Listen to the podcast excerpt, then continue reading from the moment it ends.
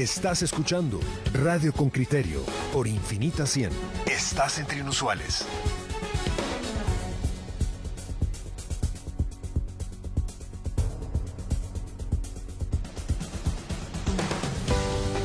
Este espacio es presentado por la Municipalidad de Villanueva. Somos gente de trabajo.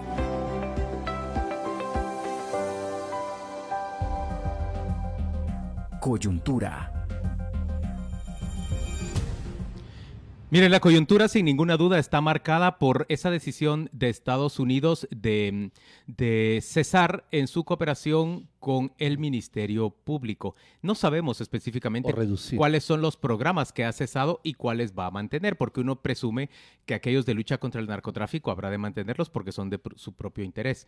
Pero la declaración del Departamento de Estado ha sido tan severa como decir ella ha perdido nuestra confianza, la fiscal general ha perdido nuestra confianza, ya no creemos que ella sea una persona confiable para combatir corrupción en Guatemala. Vamos a tener a dos personas discutiendo con nosotros respecto a este tema. El primero de ellos es, es Paul Boteo, que en, términos generales es un experto en, economía nacional, en, asuntos públicos nacionales también, y creemos que, su voz puede contribuir a mostrarnos una perspectiva distinta de, de lo que significa esta declaración tan severa de parte del Departamento de Estado hacia eh, la fiscal general. Bienvenido, Paul. Gracias por estar hoy con nosotros. Muchas gracias, Juan Luis, Pedro. Gusto en saludarles. ¿Qué tal, Paul? Creo que, que todo parte, o, hay varios, varios, varios puntos de vista o varios puntos de enfoque. El primero es que creo que hay una mala traducción de que dice que Estados Unidos eh, cortaba relaciones comerciales. Nada que ver. El, segundo es que Estados Unidos corta algunos programas con el Ministerio Público. Abordemos lo primero. ¿Es factible un, corte de relaciones comerciales como al principio se tradujo mal y levantó o, vamos a decir que en un estado globalizado como ahora eso es, un ratio difícil de imaginar? Bueno, eh, yo creería que sería bastante difícil que Estados Unidos pueda aplicar eh, una política, digamos, de aislar o en todo caso de renunciar o, de sacar en todo caso a Guatemala del DR CAFTA, em, porque obviamente este es un mecanismo multilateral en donde no solamente es un convenio que se hizo entre Guatemala y Estados Unidos, sino es un convenio que abarca al resto de países de Centroamérica. Entonces, en ese sentido, no sería tan fácil como decir eh, vamos a tomar una, una acción unilateral de sacar a Guatemala de ese sistema o de ese acuerdo. Digamos que tendrían que haber ciertos pasos previos que se tendrían que tomar. Y, y en todo caso, eh, por supuesto que Guatemala, su principal socio comercial es Estados Unidos, son 3 mil millones de quetzales, perdón, de dólares, 3 mil millones de dólares que exporta a Estados Unidos, importa más o menos 6 mil millones eh, de dólares. Y por supuesto eh, eso incluye no solamente la relación directa con Estados Unidos, sino a eso habría que sumarle las eh, exportaciones que se hacen a otros países de Centroamérica y que finalmente eh, se transforman y son destinados a Estados Unidos. Entonces, la cuestión aquí es si Estados Unidos quisiera aplicar una sanción como esa, las consecuencias, por supuesto, serían graves para el país, pero la pregunta es eh, si esto está, le conviene en todo caso a Estados Unidos en el sentido de lo que, lo que se desea también dentro de la política de Estados Unidos es evitar la migración.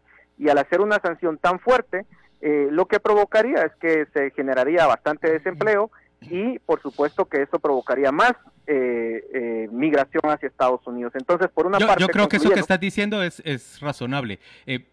sin embargo, también recuerdo que, que el señor Donald Trump amenazó justamente con eso y y yo vi a todo el sector privado en Guatemala. Yo mismo en ese momento recibí la, apelación de parte del, presidente de la Cámara del Agro diciéndome, Juan Luis, hay que concederle a Trump lo que esté pidiendo porque no podemos correr el riesgo de tal y tal cosa. Solo creo que en este punto estamos hablando de algo que surgió de una traducción que hizo La Voz de las Américas de la declaración de la vocera del, Departamento de Estado.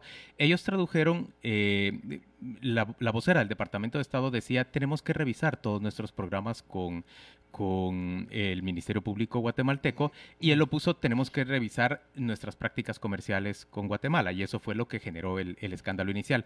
Pero Paul, no nos fijemos en eso exclusivamente y me parece que, esto tiende a reducir la importancia o, o, abordar solo este tema tiende a reducir la importancia del mensaje central. El Departamento de Estado ha dicho ya no confiamos en la fiscal general de Guatemala. ¿Qué significa eso para vos? Bueno, definitivamente es un mensaje muy fuerte que se le está dando eh, al Ministerio Público y en este caso a la fiscal general. Eh, la percepción era que el exfiscal Sandoval era un hombre de confianza de los Estados Unidos. Por supuesto que el exfiscal Sandoval acompañó todo el proceso de lucha contra la corrupción de mano de la CICIG desde el 2015, bueno, muchísimo antes que eso, y, y era una pieza central en, la, eh, eh, en las intenciones que tenía Estados Unidos para poder continuar con esta lucha contra la corrupción. Entonces, sí, efectivamente es un mensaje bastante fuerte.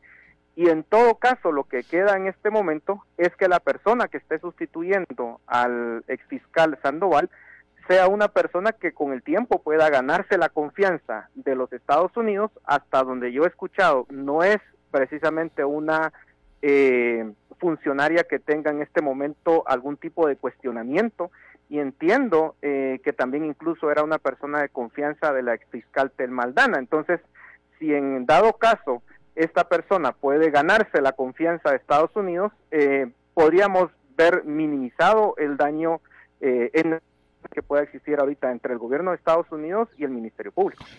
Paul, vamos a seguir esa línea de reflexión que tú haces, pero desde una perspectiva crítica.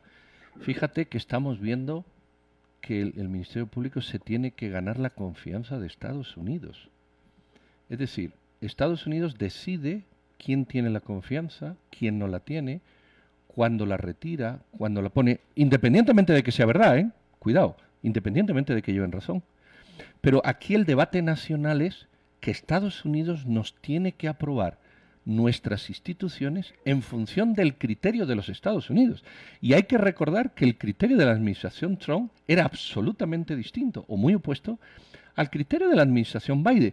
Entonces, cuando, cuando aceptamos, y este es mi, mi punto de reflexión, cuando aceptamos o cuando pedimos que Estados Unidos, y lo aceptamos en la discusión, nos confirme a nuestras autoridades, no nos queda de otra que parcializarnos porque el señor Trump nos quería imponer una cosa y unas autoridades y el señor Biden nos quiere imponer otra cosa y otras autoridades. O sea, seguimos pensando como sumisos, perdón.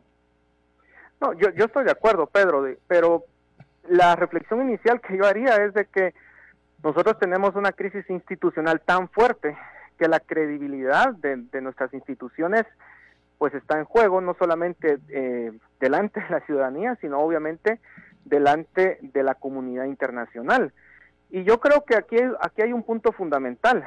En primer lugar, habría que cuestionar no solamente lo que usted mencionaba, pero también las, las posibilidades del gobierno de Estados Unidos, asumiendo que hay buenas intenciones de su parte, de finalmente poder encauzar una lucha contra la corrupción y de instalar un verdadero Estado de Derecho en Guatemala porque las herramientas con las que pueda contar Estados Unidos no solamente, por supuesto, depende del vaivén político que puedan tener, sino también de poder aplicar eh, ciertas sanciones y tocar ciertos botones que hagan que los actores locales se comporten de acuerdo a las intenciones que tienen. Y lo que se ha demostrado, digamos, con ejemplos como Nicaragua, como El Salvador o como el mismo Honduras, es que Estados Unidos también tiene una capacidad limitada de poder influir en la política interna de los países.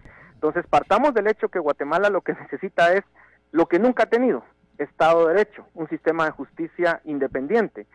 Si nuestra esperanza es que Estados Unidos va a ser capaz de implantar eso en nuestro país, bueno, eh, posiblemente vamos a tener que esperar varias décadas más porque las herramientas que puede utilizar Estados Unidos son limitadas y si empuja y presiona demasiado el sistema, pues no hay que descartar que tengamos un escenario como el del Salvador, por ejemplo, en donde abiertamente eh, se le desafía a Estados Unidos y Estados Unidos tampoco es que pueda hacer mucho porque obviamente ya no es un actor solitario a nivel internacional, sino que también tiene, por un lado, China, que está ejerciendo una influencia importante y que muchos de los países están volteando a ver a China como decir, bueno, si Estados Unidos no me apoya, pues yo me voy con China. Entonces, el panorama realmente es complejo, pero tenemos que reflexionar que en última instancia, eh, pues el desafío es interno. Pero yo Eh, noto, justamente, el desafío es interno. Y yo noto que tanto en el discurso, digamos, soberanista de Pedro y un poco en tu reacción que, que le das parcialmente la razón, Paul,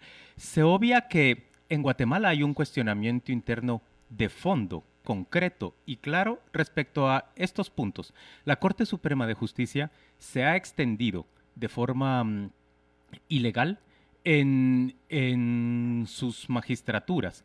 El Congreso de la República, la alianza oficialista, que está contenta con la actual Corte Suprema de Justicia, se ha negado en redondo a elegir e integrar nuevas cortes. En la Fiscalía Especial contra la Impunidad se desarrollaba un proceso de gran calado y de gran relevancia que señalaba y mos- ha mostrado evidencia suficiente y pruebas concretas de que se manipulaba la integración de las nuevas cortes a favor de la élite política. Además, ha mostrado evidencia a la Fiscalía Especial contra la Impunidad también de que se le ha impuesto una especie de, de cepo o de freno a cualquier investigación de corrupción que ellos pudieran desarrollar respecto del actual gobierno. Si me quedo solamente con esos elementos, podría limitarlo nada más a la Fiscalía Especial contra la Impunidad. Pero te recuerdo al fiscal Pantaleón, que fue removido presuntamente por velar por, seguridad, por su seguridad cuando él estaba alcanzando a uno de los actores determinantes en este, mm, en este entente para, para manipular las cortes, el Instituto Nacional de la Víctima, y había descubierto ya indicios de corrupción ahí.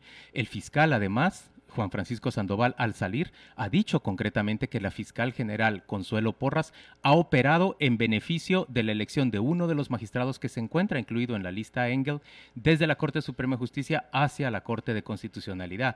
Por favor, pareciera que aquí ustedes están hablando de que Estados Unidos es, es eh, simplemente un factor externo que está tratando de ejercer influencia sobre Guatemala, cuando lo que nosotros no tenemos en realidad es un sistema de justicia independiente y que nos inspire confianza a muchos de nosotros guatemaltecos. Quizá a otros sí se las inspire, ¿verdad?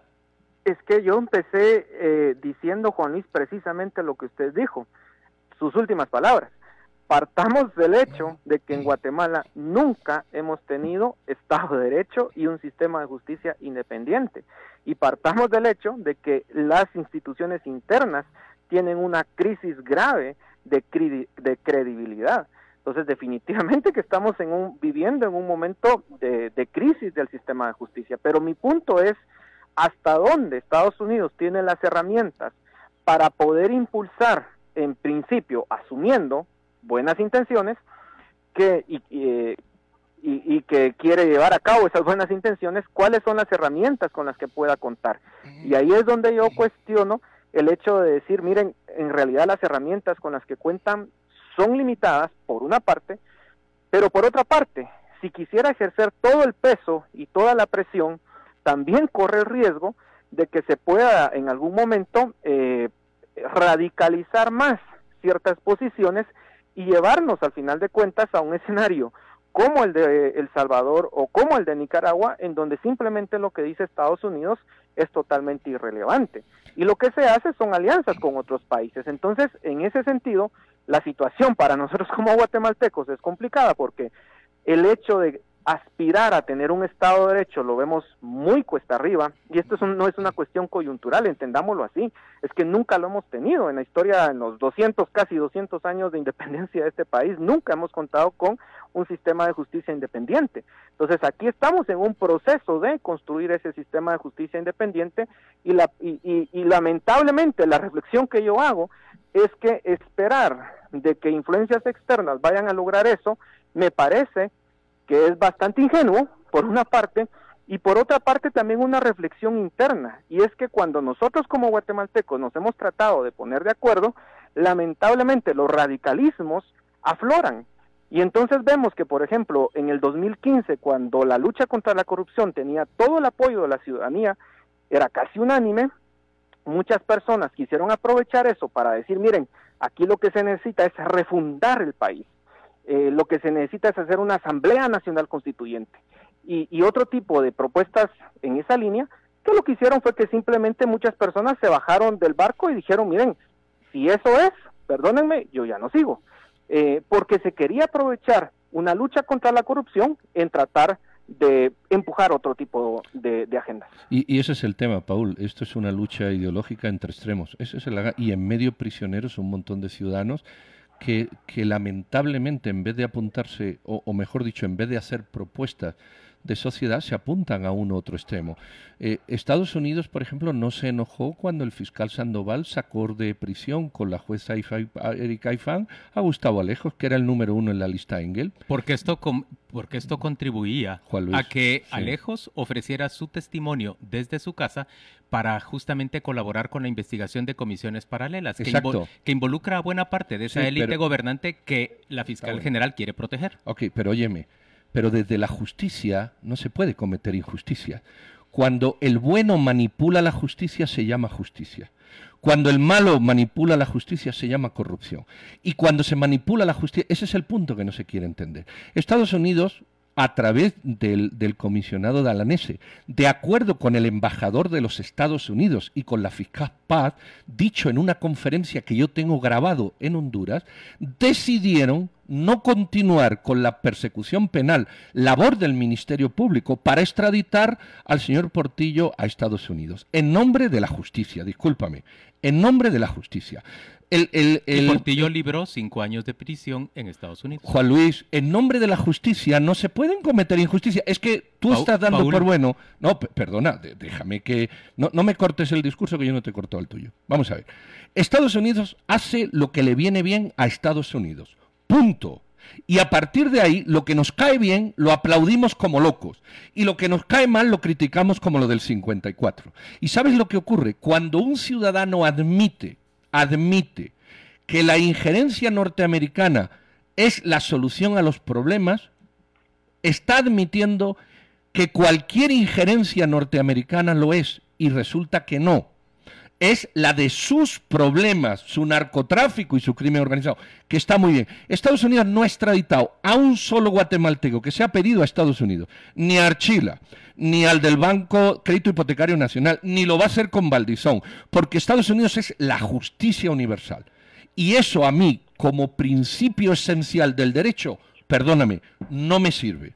No me sirve. Entonces ustedes proponen que nos vayamos con China. No, yo no estoy proponiendo. Es que no, no tiene que ver una cosa con la otra. a ver, a ver, Juan Luis, yo creo que aquí la reflexión que tenemos que hacer posiblemente sea en la línea de un artículo que publicó The Economist hace, tal vez hace unos tres meses, en donde se preguntaba, ¿y qué pasó con la lucha contra la corrupción en Brasil? Y entonces ahí hacía una reflexión en el sentido de que ahí, ahí los discursos cambian, porque obviamente ahí lo que tenemos es a la izquierda que había dominado y, eh, y había gobernado, y entonces eran actores de derecha quienes supuestamente de una forma ideológica estaban llevando a cabo esa lucha. Bueno, hay que recordar que el juez Moro, que era el, el, el, héroe de toda esta lucha, sufrió en los últimos, en el último tiempo un duro golpe a su imagen, porque eh, ¿qué fue lo que pasó? Se pasó pasó de ser un, juez a ser un a tener un puesto político ministro en el de justicia de Bolsonaro. sí. pero además hay que recordar las las eh, escuchas telefónicas y, y la intervención de su teléfono en donde básicamente eh, se hacía ver de que había una influencia de él hacia, digamos, eh, o, un acuerdo de él con actores de la fiscalía, en donde básicamente el juez incluso le daba eh, algunos consejos, digamos, al, al, fiscal, y por supuesto eso trajo al traste con la, con, con, la imagen que podía tener el juez Moro en ese momento. Y The Economist en, esa, en ese artículo hacía una reflexión muy importante y decía, miren, más allá de las estructuras, de, romper con estructuras de corrupción y de, hacer una lucha judicial, la reflexión importante que también se tiene que hacer es cómo las sociedades están listas para ser transformadas. Y en este caso, la reflexión que hacía era, miren, la sociedad brasileña es una sociedad que es inherentemente corrupta.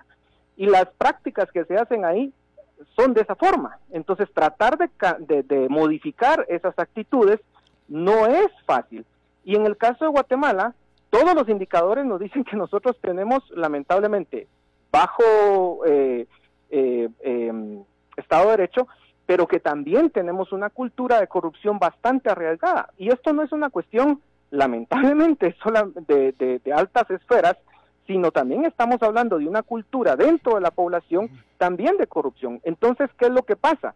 Cuando actores externos como Estados Unidos quieren implantar, digamos, eh, Estado de Derecho, se topan con una sociedad que posiblemente se resista al cambio, no solamente a altas esferas, sino que también a bajas esferas. Y por supuesto los actores que, que son los abanderados de esa lucha también sufren un desgaste eh, en la opinión pública. Entonces el, tema es complejo y, yo sí creo que si nuestra eh, esperanza es que Estados Unidos nos va a solucionar los problemas, eh, pues de verdad creo que, que, no va a ser así y que lamentablemente eh, tenemos que pasar un proceso muchísimo más complejo para poderlo lograr. Y Entonces, ¿estarás de acuerdo con que los guatemaltecos que han anunciado que van a salir a manifestar mañana lo hagan?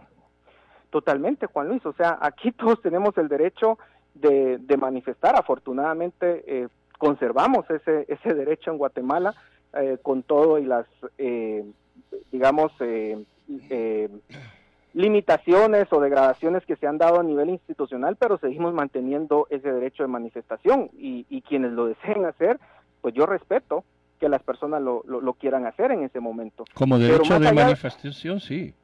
Como derecho de manifestación, sí, pero eso no. manifestación existe. exacto, exacto. Y, el derecho de petición, y el eso, es, eso está claro, pero eso no es lo que se está previendo para mañana. ¿eh? Solo te, te voy a leer dos, dos, dos cortedades, dos, dos frases cortas en la que participará toda la población. Eso se llama un derecho de imposición, no es un derecho de manifestación. Derecho de manifestación es, señores, se convoca una manifestación para lo que tú quieras, pedir la dimisión del presidente, pedir la dimisión del fiscal, lo que tú quieras.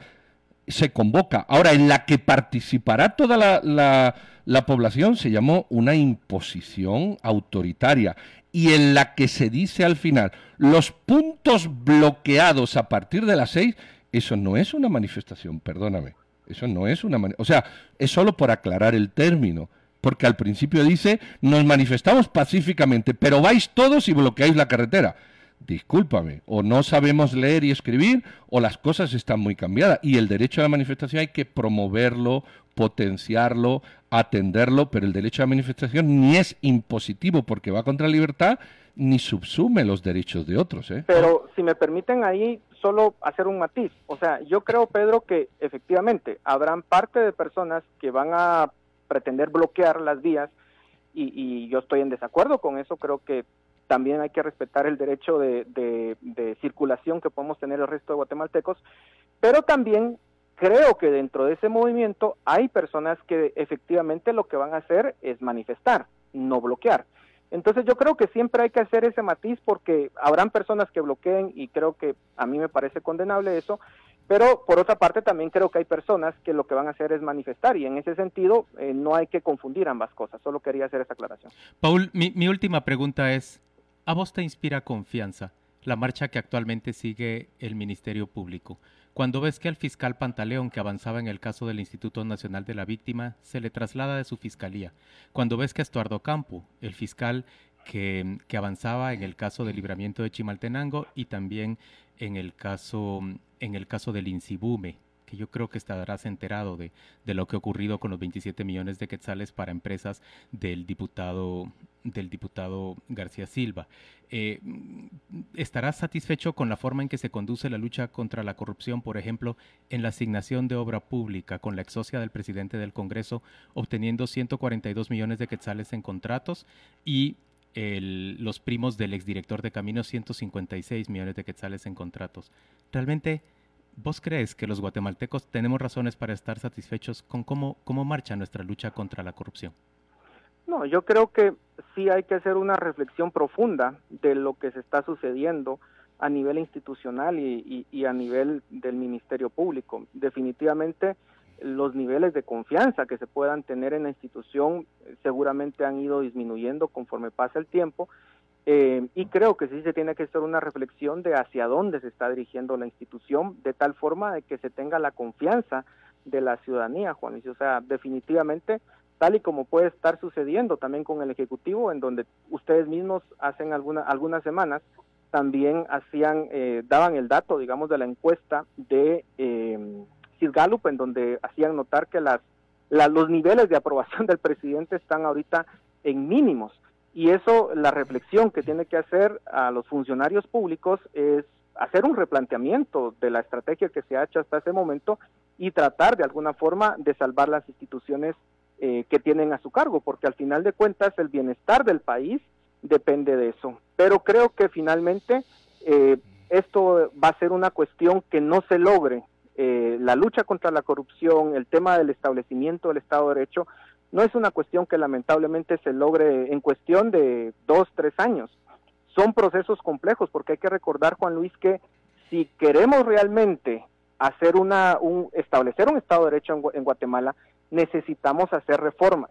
Porque si no hacemos reformas para lograr unos, unos mecanismos de elección más transparentes en las cortes, unos eh, y, que no y que no sea literalmente cambiar a toda la corte en, un solo momento y que y solo sea un periodo de cuatro años, por ejemplo, o de cinco años, y que eso se presta obviamente para que las cortes no tengan independencia. Es decir, aquí podemos seguir quejándonos de verdad eh, una eternidad, pero si no logramos, y aquí mi reflexión es a nivel de la sociedad civil, si no logramos ponernos de acuerdo en cómo transformar este sistema, pues miren, de verdad, eh, van las personas que lleguen a esas instituciones van a tener siempre los mismos incentivos, nunca van a tener independencia y entonces eh, vamos a pasar eternamente pues en, un país en donde no existe ni Estado de Derecho ni independencia del sistema judicial. Yo creo que ahí es donde tenemos que hacer la reflexión. Paul, muchas gracias por acompañarnos en esta mañana. Estas diferencias de criterio entre nosotros y tus opiniones son muy valiosas y enriquecen la discusión que día a día necesitamos los guatemaltecos para, para formarnos opinión, formarnos criterio. Vamos a la pausa, oyentes, y, y vamos a volver dentro de muy poco con otra voz, la de Julio Rivera. Vamos a platicar sobre, sobre esto que ha ocurrido respecto a a la declaración del Departamento de Estado que dice ya no confiamos en la fiscal general Consuelo Porras para combatir la corrupción en Guatemala. Miren, hemos, eh, hemos establecido contacto con Julio Rivera Clavería. Él, él fue viceministro de Gobernación y también es analista en temas de política y, justicia. Integró en su momento el Consejo del Ministerio Público, incluso en la época de Tel Maldana, que finalmente ella combatió la existencia de, ese Consejo del Ministerio Público y, la ley fue reformada. Bienvenido, Julio. Gracias por estar hoy con nosotros en Radio con Criterio. Muy buenos días, eh, Juan Luis. Muy buenos días, Pedro. Es un gusto estar con ustedes en, con Criterio. ¿Qué tal, Julio? Vamos, vamos a entrarle al tema directo. Eh, ¿Estados Unidos pierde la confianza en el MP como una institución eh, que ya no sirve o Estados Unidos pierde un peón en el MP a través del cual eh, operaba y evidentemente lectura política son cosas muy distintas. Pues mira, yo te quiero partir de algo que me ha tocado ver y vivir. Y es que efectivamente la influencia que tiene eh, los norteamericanos en el Ministerio Público ha sido muy grande, especialmente en los temas de seguridad y en el propio Ministerio Público. Cuando me tocó que estar con Tel Maldana en el Consejo del Ministerio Público, yo vi cuál era la, las propuestas de los norteamericanos en temas de cooperación, vi cómo se manejaban al interno, especialmente mm, con temas eh, político-judiciales decididos desde la Embajada Americana, y vi también cómo se apoyaba económicamente eh, algunas propuestas, especialmente en el tema de narcotráfico, en el tema de extorsiones y crimen organizado, porque al final son los temas que más les afectan. Yo creo que, la, que eh, eh, hay que ser muy cuidadosos con este tipo de declaraciones, porque efectivamente, eh, al final de cuentas, los norteamericanos necesitan tener un sistema, que nosotros tengamos un sistema de justicia suficientemente fuerte como un sistema de seguridad que les sirva a ellos para que efectivamente no tengan la problemática en materia de narcotráfico, en materia de pandillas y en materia de tráfico, de migrantes y trata de personas, que son los delitos que ellos persiguen eh, constantemente. Por lo tanto, yo sí creo que hay que ser muy cuidadoso con este tipo de declaraciones, porque eh, al final eh, lo que uno ve en el Ministerio Público es la politización de la justicia, que no es un tema de esta administración, sino que viene desde antes y que se ha venido arrastrando y que no le hemos eh, encontrado una solución. a ver, a ver, Julio, déjame interrumpirte ahí, Julio. Em, nos estás diciendo en concreto que para Estados Unidos es más importante el Ministerio Público guatemalteco que para el propio Ministerio Público la ayuda de Estados Unidos.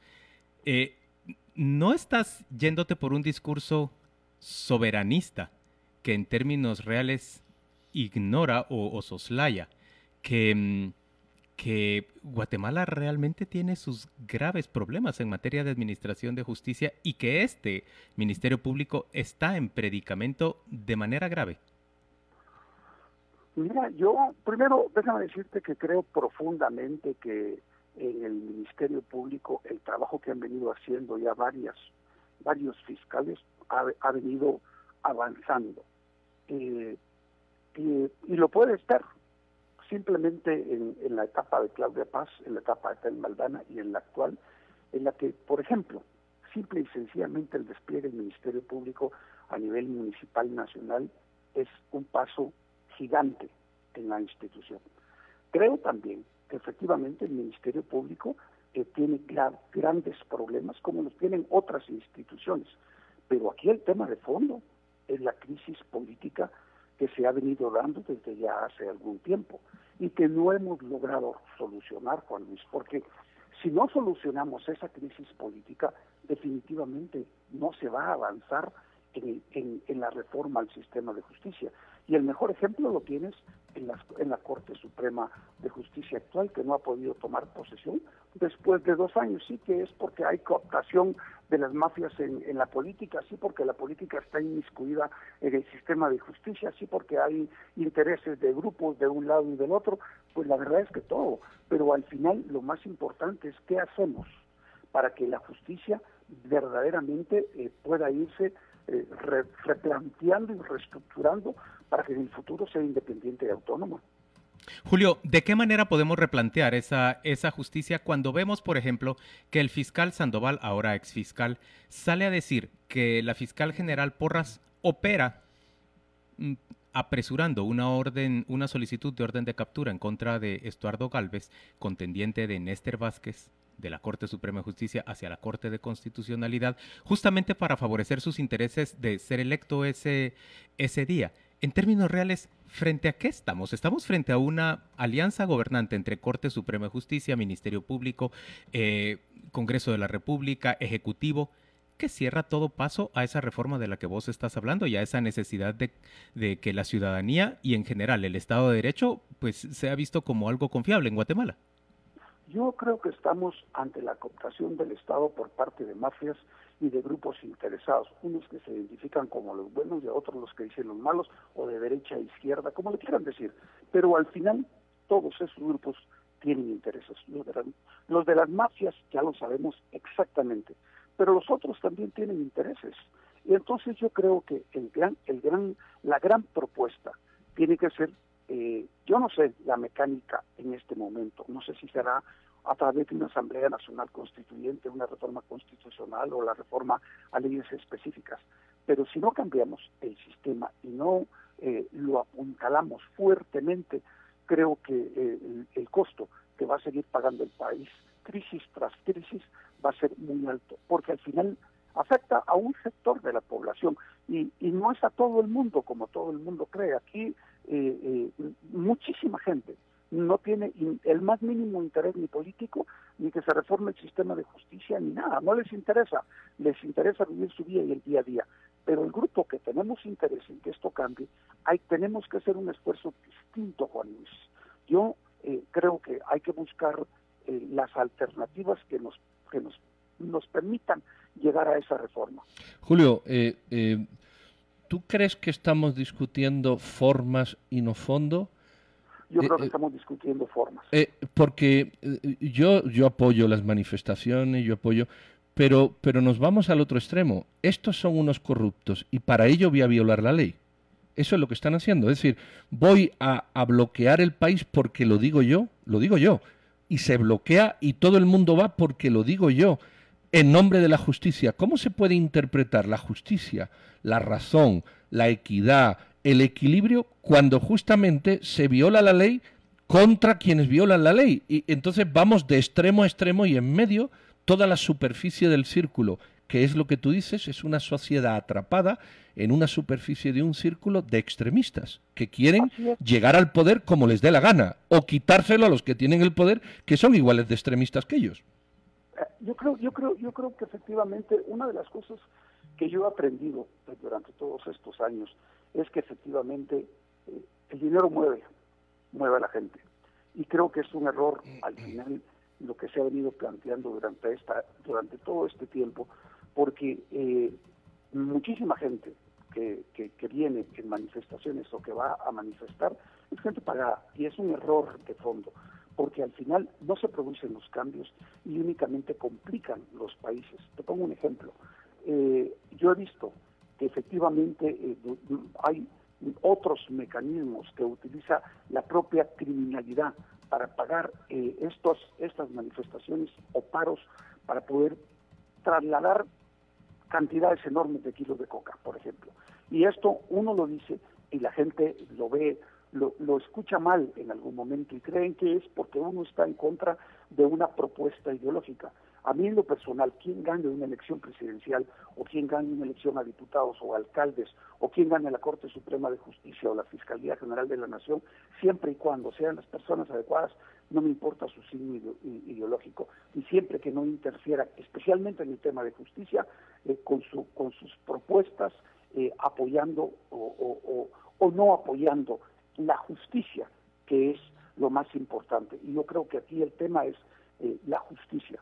Te lo digo porque desgraciadamente eh, nosotros vivimos en estos momentos una, una confrontación muy grande, eh, Pedro, muy grande, que está generando grandes odios y que no va a ser posible limar asperezas y, reconciliar una sociedad. A mí me preocupa que bajo que bajo el, el, petate de ese muerto de, de, la confrontación tan grande, la izquierda y la derecha, y ahí vienen los comunistas y mejor vámonos con China y todo lo demás, eh, se esté ocultando cosas que son, que son realmente graves para el país. Te lo voy a preguntar así de manera directa. ¿Vos estás satisfecho, Julio, con la lucha que desde el Ministerio Público se hace para frenar lo que parece ser una ola creciente de corrupción, por ejemplo, cuando se le otorga 156 millones de quetzales a las empresas en obra pública de los primos del director de caminos, 142 a la ex socia del presidente del, del, del presidente del, ban, del Congreso de la República. Cuando, por ejemplo, no se persigue de manera diligente y se cambia al fiscal que había avanzado en esas investigaciones por el caso del Insibume. Cuando, por ejemplo, se, se oportunamente se cambia al fiscal que está siguiendo el caso del Instituto Nacional de la Víctima por razones de seguridad.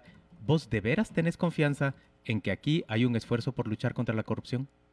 Yo creo que hay, hay yo tengo muchas dudas, pero las dudas no me vienen de ahorita, me vienen desde antes. Entonces, porque yo vi, yo vi cómo eran las propuestas y cómo, cómo se planteaban las acusaciones. Entonces, yo, yo creo que hay una diferencia. Yo creo que uno de los graves problemas que hemos cometido, Juan es que para que la gente, la gente que llegue a la Fiscalía General de la Nación o a las Cortes de este país debe ser la mejor gente. Y, y, en eso hemos fallado, en seleccionar la mejor gente, porque los mecanismos no son los adecuados. Y yo te puedo poner otros, otro montón de problemas de igual, de igual forma como los planteaste, pero no es el caso entrar a discutir esos temas.